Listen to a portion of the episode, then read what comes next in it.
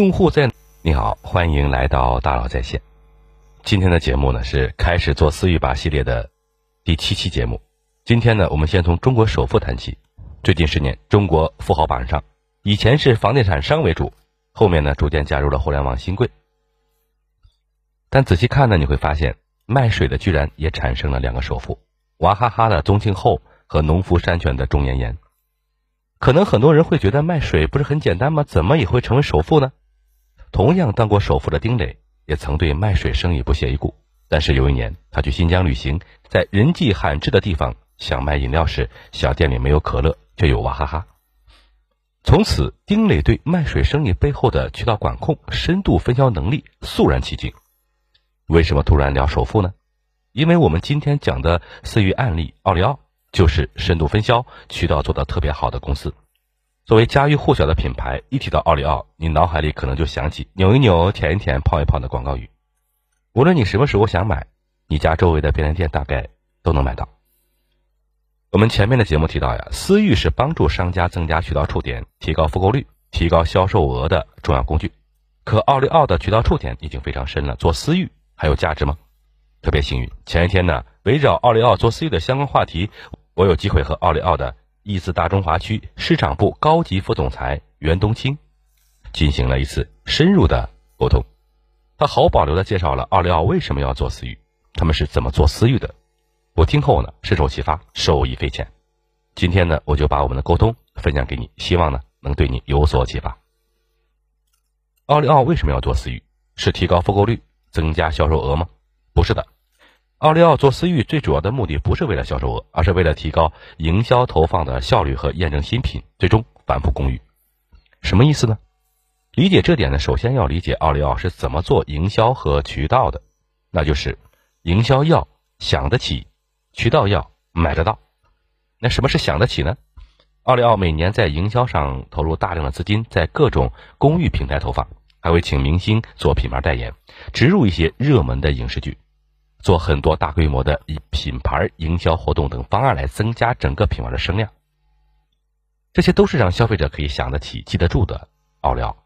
而为了做到买得到，奥利奥通过分销分润的方式，广铺渠道，包括电商、线下、O2O 各种方式，让消费者一旦有了购买欲望，都可以触手可及。这就是想得起、买得到。所以，奥利奥一旦推出新品，就会伴随大量的公域投放。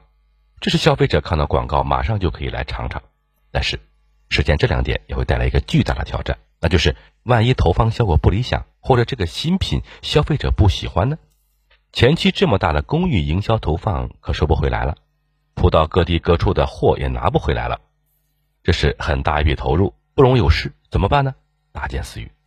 通过私域和消费者建立更加深入的一对一关系，让私域用户帮助验证新品，也可以根据反馈提高投放效率。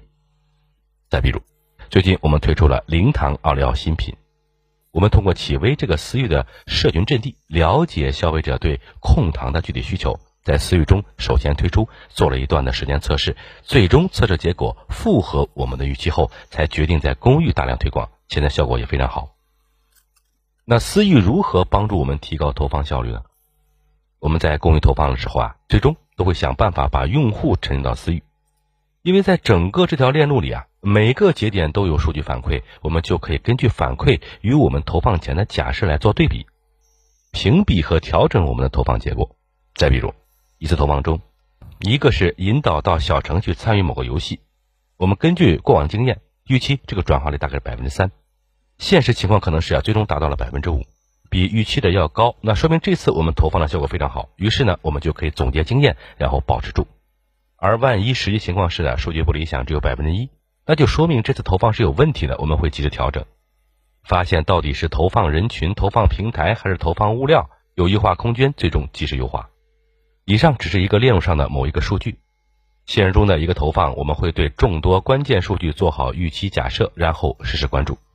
这些假设包括我们会假设消费者针对这款产品接受什么样的价位，在什么样的场景更容易被打动，什么样的一个玩法他们会更喜欢。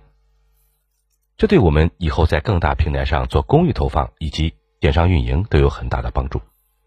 最后啊，私域除了在新品测试投放效率上有帮助啊，我们还可以培养大量的 KOC，或者说是种子用户，帮助他们引领更多人选择奥利奥。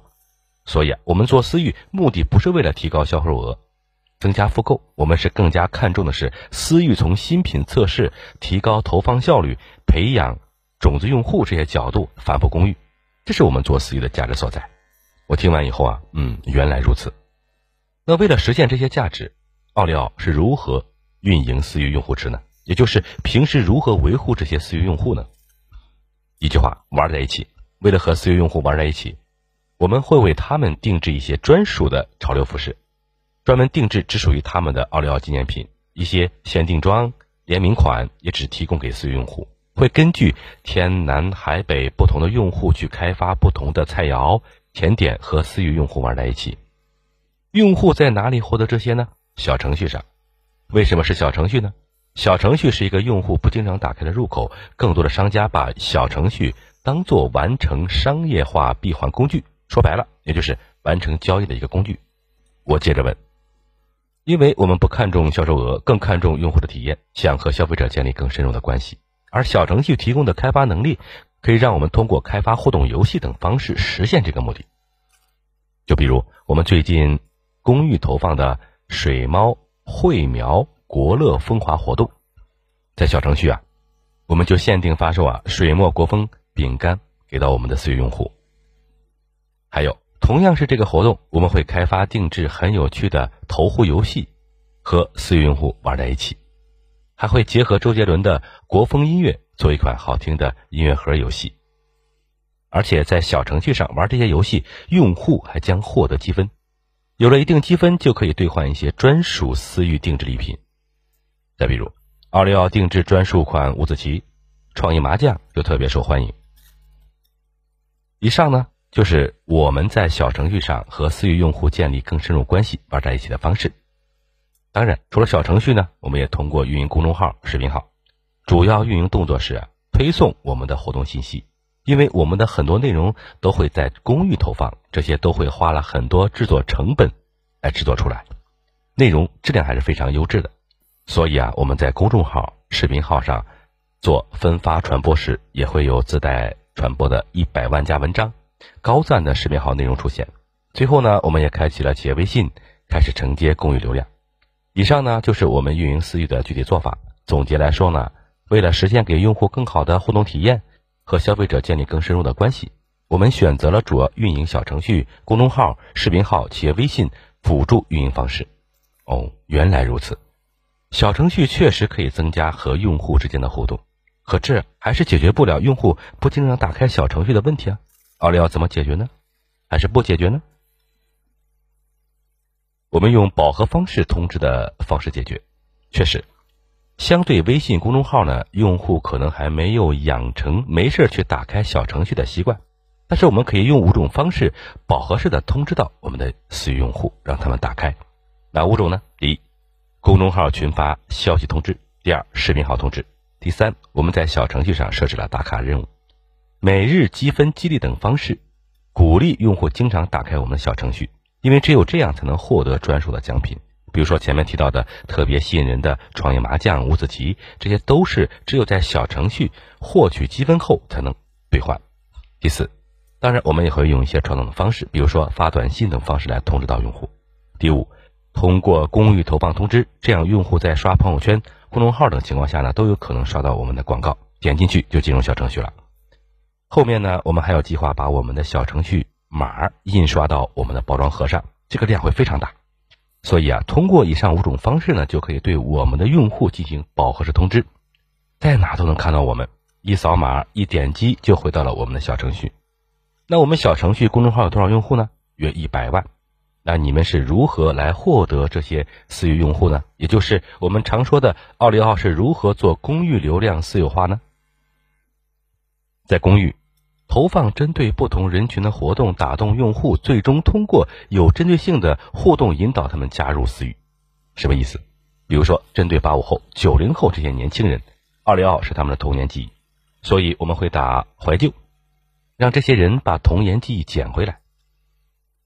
就以二零二一推出的《三仙归洞》微电影为例，这次活动沉淀到小程序上有五十万的小程序会员。从公域流量成功私有五十万小程序会员。是的，那你们具体是如何做到的？